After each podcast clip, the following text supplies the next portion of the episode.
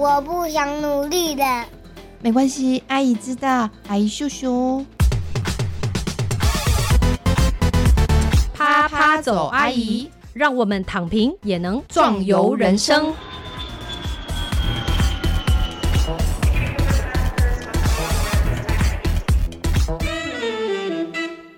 Hello，各位亲爱的听众朋友，大家好，欢迎收听啪啪走，阿姨，我是丽兰。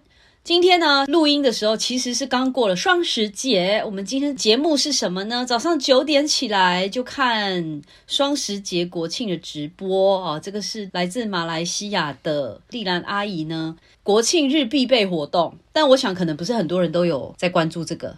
那让我明天呢去问一下我们学生有谁有看现场直播好了。好，那今天呢来到每个月固定的单元，就是我们邀请到小史奶爸来 talk 一下。Hello，小史奶爸。嗨，各位听众朋友，大家好，我是小史奶爸。哎，其实我觉得我们夫妻俩就是每个月挤出一集来，其实也不错的。欢迎大家邀请自己的先生或者是太太来做 podcast。Me time 吗？对对对，现在是晚上的十点哦。我们是小孩睡着之后呢，才能够来做这件事。那今天要聊什么呢？哎，直接切入正题，好，就是上上一集我们谈到，其实我们已经财务自由嘛，对不对？哦，我跟你讲，马上被朋友质疑，有一个年薪台币五百万的朋友。见到我的时候，他就很直接的问我说：“你先生所谓的财务自由到底指的是什么？”你这样听就知道，他觉得你们这样也算财务自由哦。那这样算什么东西呀？好，小史奶爸，你被质疑了，怎么办？首先就是一开始我听到的时候，我会觉得我们像是在不一样的赛道里面比赛的选手嘛，就一个人是短跑的比赛，然后另外一个是骑自行车的比赛，那。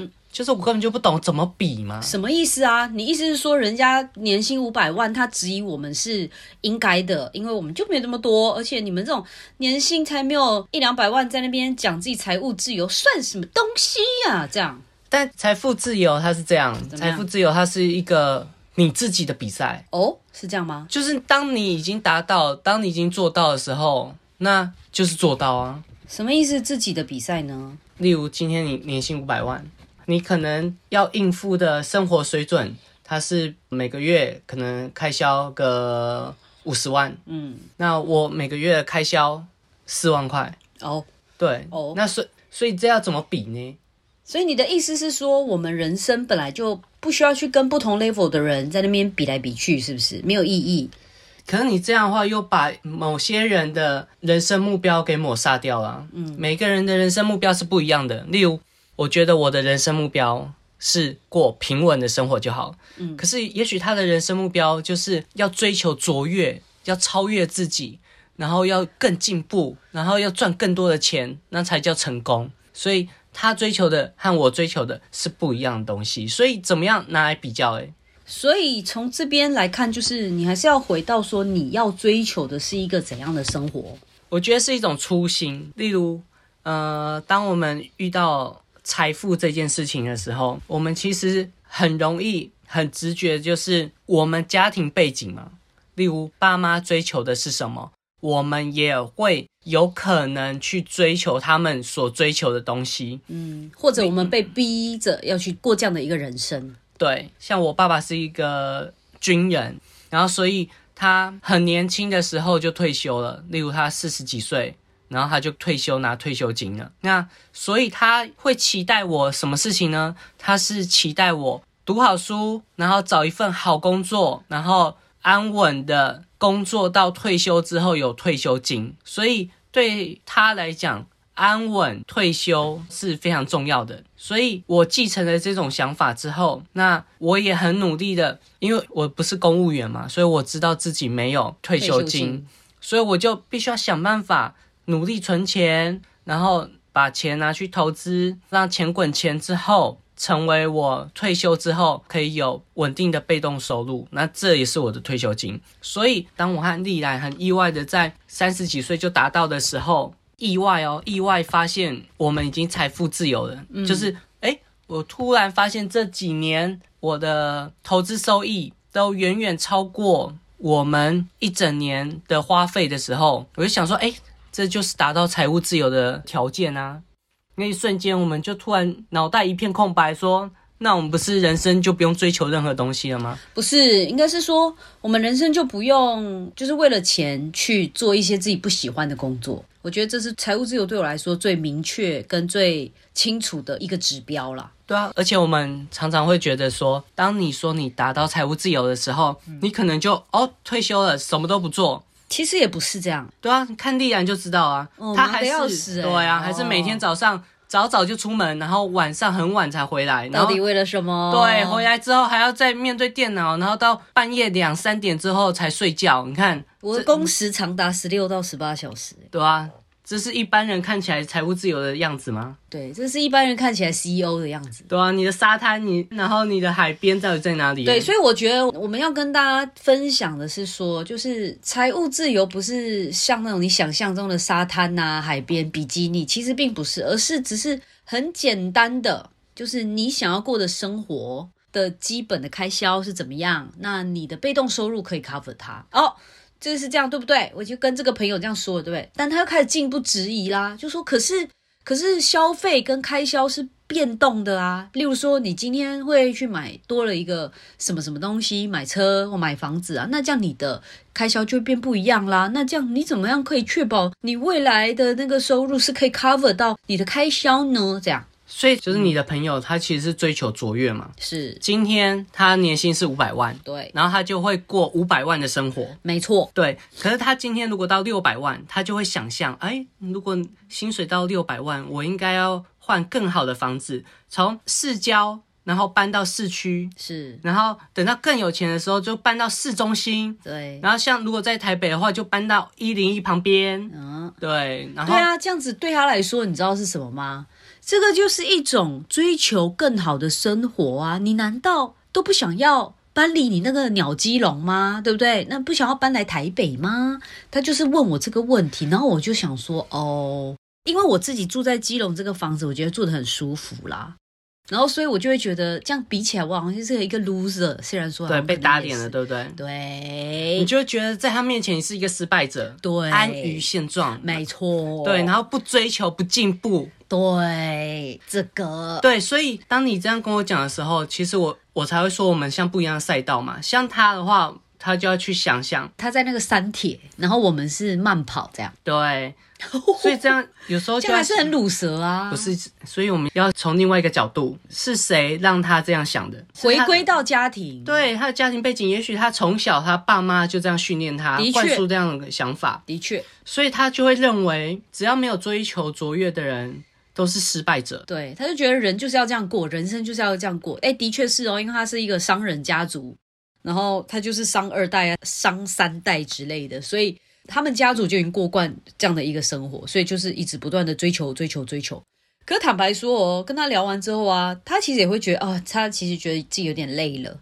那这种累到底是什么累？为什么会累呢？因为他从小就是精英教育，从小就要努力的赢过别人，嗯，对，所以他的课题，他也许哦，他课题是他无法休息，哦，他无法放松，没错，他一直要思考怎么样更进步，然后从五百万要努力的思考要怎么样可以到六百万，七百万、八百万、一千万。对，而且他这样的追求是永无止境的，因为永远有人跑在你前面。今天如果是让他有这种卓越的想法的人是他的家人的话，是那就更危险了，怎么说？因为这不是他要追求的东西，是别人告诉他要做的事情。这也许不是他要追求的东西。对，那有时候就会迷惘。他迷惘是什么呢？他迷惘就是哦，有时候我偷懒一下，想要做我自己喜欢做的事情，可以吗？例如他喜欢画画的话，他可以去画画吗？他不行嘛，因为他客观上来判断就知道说画画没办法让他追求卓越嘛，嗯，人家会觉得那不是卓越的行为嘛，所以他就不会去做了。OK，所以有可能在追求卓越的过程当中，他不敢做自己。有可能啊，对但这因为我们不知道嘛，没有聊到这个。但是人生就是这样，只要你不做自己，你就不会快乐。哦哦哦哦，所以如果你不快乐的话，老实说，你这些都是都是枉然。例如你你追求五百万六百万，可是你到头来你会突然哎，我虽然过了满意、舒适的生活，可是我为什么不快乐？哎，嗯，他就会迷惘，迷惘来迷惘去，一切都是源自于追求卓越这个想法，是他爸妈逼他的，然后他不得不这样做，然后在这个过程当中，他不能去做他喜欢做的事情，因为他会有罪恶感。停哦，在这边我就觉得。这这感觉好像只有某些人可以谈这些话题，你知道？你想想，例如说像我爸妈，那马来西亚那些穷苦人家有没有？哎，我们哪有想那么多？什么做自己什么的？哎，赚钱呐，你懂吗？就是赚钱才是唯一的指标跟标准呢。所以你知道，我们如果现在能够在这边来聊这些话题，什么做自己啊，追求自己想要的生活啊，那不就是一件很奢侈的事吗？如果用你爸妈的角度的话，他们其实是做。他们开心的事情啊，像你爸爸，他喜欢园艺嘛，他之前是种兰花的嘛，然后他后来做园艺的时候，他做的很开心啊。像你妈妈，她自己外面有一块田，然后每天是种水果，然后把水果拿去卖，她也是很开心啊。所以严格来讲，他们是做他们开心的事情，赚钱就是他们开心的事，做开心的事情，然后顺便赚钱。OK。可是你看，像他这样说，哎，你难道不会想要过更好的生活吗？你难道不会想从基隆啊搬到台北，谈到市中心？这种想法不好吗？这不就是我们一直从小到大被追求的说，哦，你现在九十分还要在九十五分，哦，还要在一百分吗？我们从小就有一种这种要更好，要追求更好的这种，到现在大人之后也是啊。我们成为大人之后，好像。好像有一种这种风气还是怎么样，就是我们总是要追求更好的生活。那那那我们到底要怎么想呢？停下来想说自己要什么吗？我觉得这跟个人特质有关。就是我小时候，在我高中的时候，爸妈一直强迫我要认真念书嘛，要有好成绩嘛，一直要努力追求好成绩嘛。那可是，在追求好成绩的过程当中，我发现身边就是有一些天才，他怎么样都无法超越。然后我就一直在想，为什么我要落入这种游戏规则？嗯，然后为什么要别人说要追求成绩好，我就一定要努力追求成绩好？我不能有别的可能吗？我不能有别的选择吗？我觉得从这里就有一个分叉点了，我人生的分叉点。我就在一直思考说，这个社会给我们的东西真的是我们要的吗？这社会灌输我们的东西真的是我要的吗？还是还是这社会要的？对啊，如果是社会要的，那我们就是被欺骗嘛。我们被一个谎言，我们被一个谎言欺骗，就是说你一定要这样做，不然你是坏小孩。然后你就因为这样做，然后你没有选择了，没办法选择自己想要做的事情。所以我觉得人生到头来就只有选择而已。你还有选择的时候，其实还是幸福的。对啊。但是其实很多社会现在并不容许你选择，你知道，就像我们看电影啊，就是韩国的社会啊，对不对？或者是像我们之前这个朋友会谈到，哎，过后 Podcast 也会讲到的一集，就是中国北京、上海、杭州这些地方的这种城市都市的生活，也不是他们可以选择，就是已经没有选择，因为你只能过这样的生活，就是你只能过竞争、充满竞争的生活，就是你几乎是没有选择的。所以当今天你还在一个。可以有选择的地方的时候，可以过一个自己想要的生活的样貌的时候，而不是真的等到六十五岁退休了之后才去种田啊，干嘛？就是我觉得那样对我来说就是很畸形的一种人生的生活样态。我常常看到 FB 是这样哦，就是 FB 非常有趣，它它不时会传来一些那个影片啊，或者是文章啊，它告诉我们说，人生啊就是要追求卓越呀，你要要努力进取啊。可是过一阵子，你就会看到他又传来一些哦，人生啊，就是不要这么竞争啊，然后有一些要放开啊，有些事情要放手啊，让心情、心灵平静啊。嗯，所以我觉得这这个就显示出我们现在的社会，它两股力量正在拉扯。没错，然后就是天平的两端，是有时候就是没有办法平衡。嗯，所以我觉得我和他也许就是刚好在天平的两端这样。就是你是知道自己想要过怎样的生活的人。好了，如果以上讲的还是实在是太抽象的话呢？最近我们有想到一个很好的比喻，Candy Crush，大家有在玩吗？对不对？那最近你知道阿姨有时候无聊的时候就开始参加那个，她会设计一种 race 嘛，一个比赛，就是你会跟你的同个 level，差不多你在同一个级数的人玩家啦，就你也不认识他，他也不认识我们，对不对？应该是说他每十关会比一次赛，是吗？对对对，没算吗？应该就是这样。每十关，我们先举个例嘛，例如他每十关会比一次赛，然后就是五个人一起比赛，然后看谁先破关。嗯，你只要一破关的话，他也许给你二十奖励黄金对他给你奖励二十个黄金、三十个黄金、四十个黄金。是对，那所以当你一开始比赛的时候，你就会想一直一直要赢嘛，对然后就会努力嘛。对，可是有趣的事情就是，如果今天那个人跑太快，哎。那个人跑的跑很前面。对，已经已经达到第九关，还差一关的话，他就可以破关的话，嗯。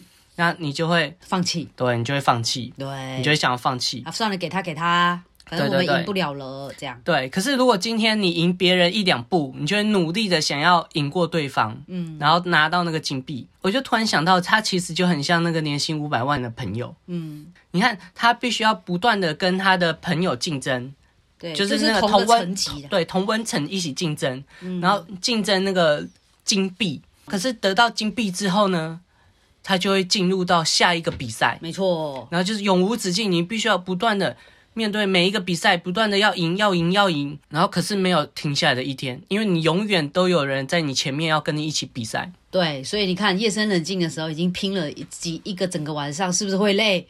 有没有？后来终于放弃了，因为这关真的太难了。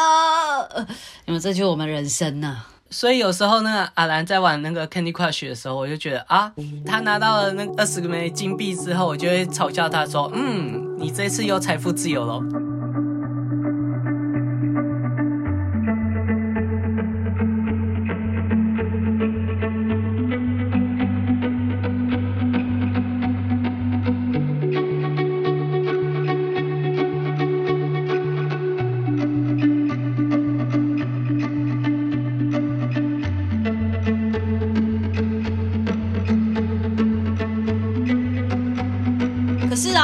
讲的这些各种各样的这些心法，好了啦。哦，对，我们一开始应该也要讲一下，就是如果你今天听到这里，你想要听到我们报名牌说买哪一支比较好的话，这里没有，OK。但是先不要关掉，因为呢，其实我觉得心法或者是观念正确的话，比你买哪一个名牌还来得好。因为名牌是真的是很容易，你只要跟风就可以了。但是你自己个人的家庭背景给你带来怎么样的影响，这个东西还是要你自己去把它找出来嘛。像我们刚一直讲到，其实要知道自己想要过怎样的生活。那你想要过怎么样的生活的意思，其实具体来讲就是你想要住怎么样的房子。简单讲，你要不要买房子？你想不想买房子？还是你想要在假设在台湾台北的话，那你是要租吗？还是要买？那你如果买的话，你要买在哪里？那如果你是租的话，你想要怎样的一个状态？租你要承担哪些风险？其实实际上这些都是你需要去在出社会之后，你去慢慢知道这些事情嘛。那包含你要不要结婚啊？那你想要跟怎样的人结婚？这其实都是整个 package，你知道吗？就是跟理财相关的。那如果你今天是一个人的话，你就必须去策划你的生活要怎么过。那可是大家还是会很紧张，就是我一直不知道我钱够不够用啊，然后又一直说通膨啊，巴拉巴拉，就是你知道越听越心慌。像假设我是单身女子的话，我真的觉得哇，我没有办法 handle 哎、这些。那我到底有没有哪些步骤可以慢慢一步一步掌控我的人生，掌控我的理财嘞？我觉得首先就是你要知道你最低生活的标准在哪里。我觉得这很像一种压力测试。像最近，呃，美国它准备要升息之前，然后它有预测它的经济有可能会衰退嘛，所以他就把一些银行召集过来，然后对他们进行压力测试，看他们在最糟的经济状况之下，他们还能不能继续运作，他们会不会濒临破产。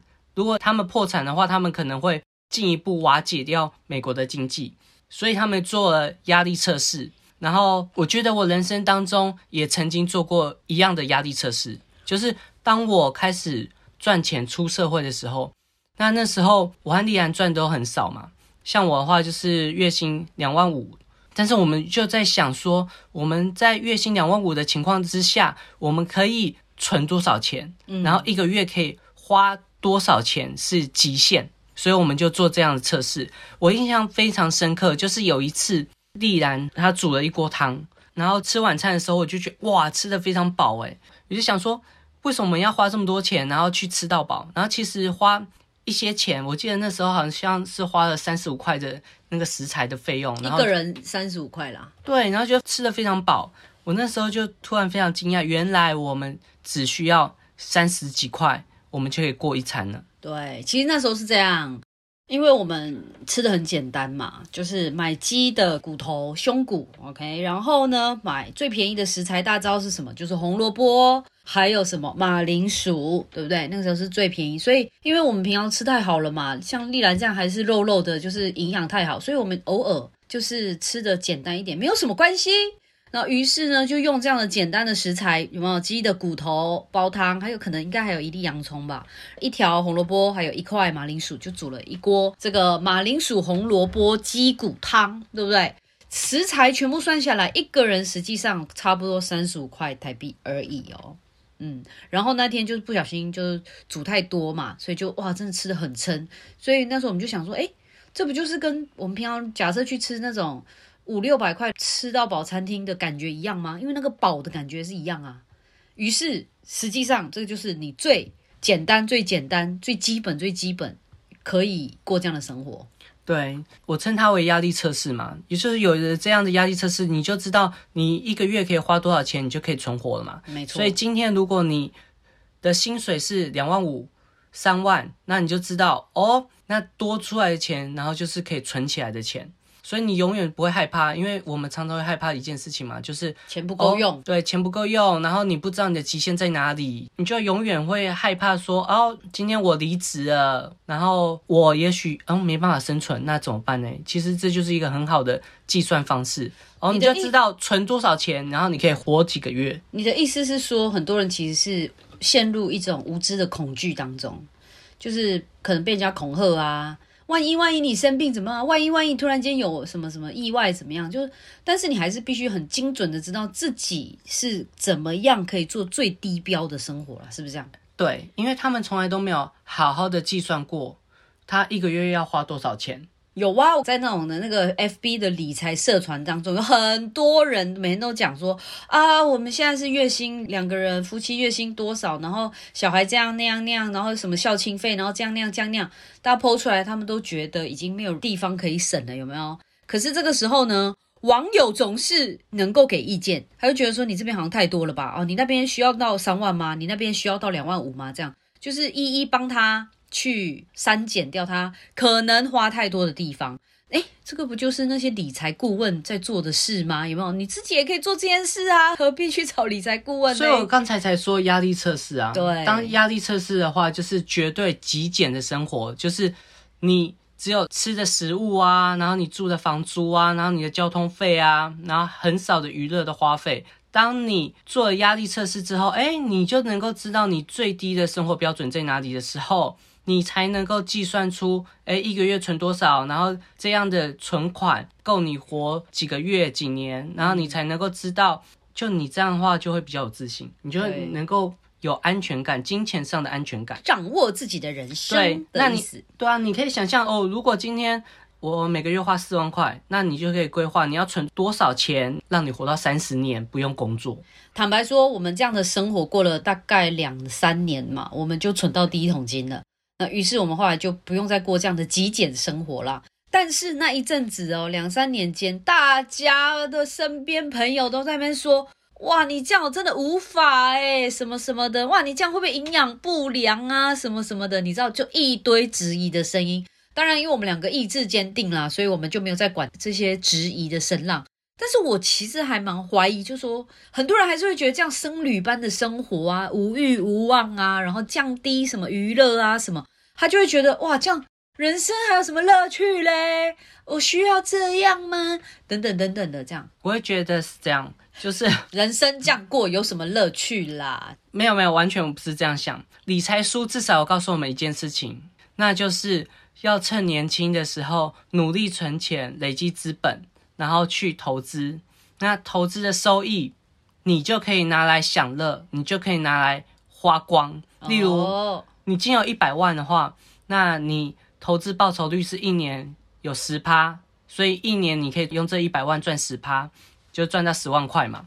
那你可以做一件事情，你就是可以狠狠的在一个月内把这十万块花掉，花光。你的被动收入。对，因为这是你的被动收入，只要不要影响到本金，动摇到本金，那这些钱都可以花光的。所以，如果今天你是保持着人生就是要娱乐啊，就是要开开心心的。过自己想要的生活的话，你就可以把你的被动收入花光。哦，对耶。哎，那我们应该也要这样啊？我们怎么都没有这样？对，我们上次去吃了一个很贵的牛排，哦，眼睛都没有眨一下，哦，所以其实我们有这样做。哎呀，其实也还好哎，我以为会很好吃哎，有点失望。下次去吃别家好了。OK，好啦，那我觉得其实今天就做这件小小的事情就好，就是说，哎，今天。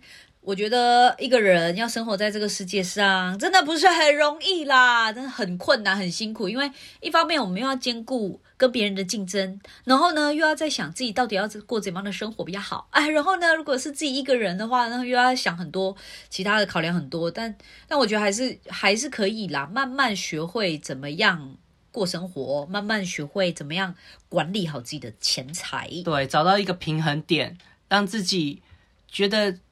很舒适，然后又可以找到一些开心的地方，然后好好的活下去，这样。没错，哎，最后还是分享一下好了。反正廉价的时候呢，因为我们刚好去逛了那个妇幼展嘛，妇幼展哦，一个钱坑，就是什么东西你想得到，在那边都会逼你买哦，就鼓励你买啦。然后例如说呢，大家知道那个生完产之后，很多女生会穿那个调整型内衣嘛，对不对？就那个叫什么？应该是啦，塑身衣，塑身衣，塑身衣。然后哦，因为呢，他说他会送我一个小朋友的袜子，我觉得很可爱嘛，很想要。安迪阿姨就是想要贪小便宜，就想说好吧，那去听他讲一讲好了。没想到一听之下吓昏，大家知道多少钱吗？才一件而已哦，一件塑身衣哦。我还问这个小史奶爸，你猜多少钱？那时候你说多少？一件两千五。你那时候一开始才说一千五，什么一千五？一千五他需要在那边送你一个小朋友袜子吗？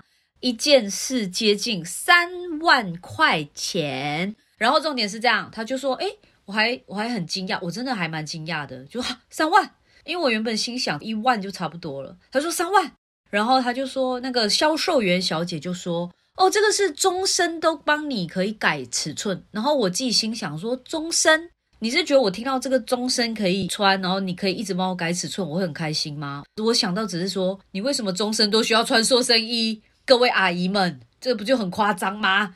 所以他其实很多话术啦，有没有？你终身穿就代表他塑身失败啊！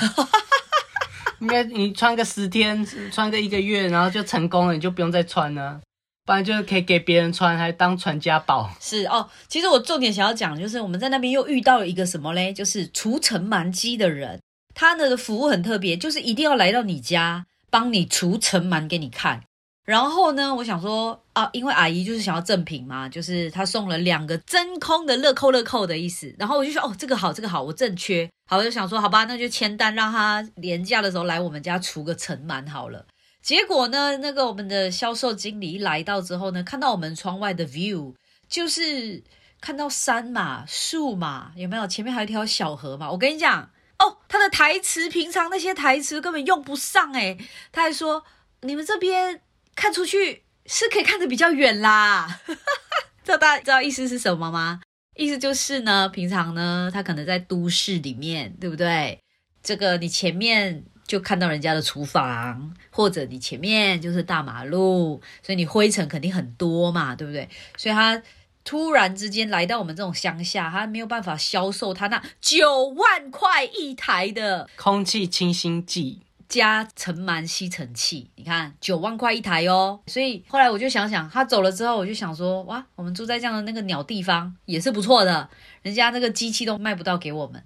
好啦，所以呢，简单讲就是你过怎么样的生活，你自己才知道怎么样对你来说最舒适。丽兰阿姨跟那个小史奶爸现在过的一个相当舒适的生活啦。所以呢，希望大家在这个人生的路上呢，也能够找到自己最舒适的过生活的方式。这就是我们啪啪走阿姨最希望大家达到的境界了。今天节目先聊到这边，拜拜，拜拜。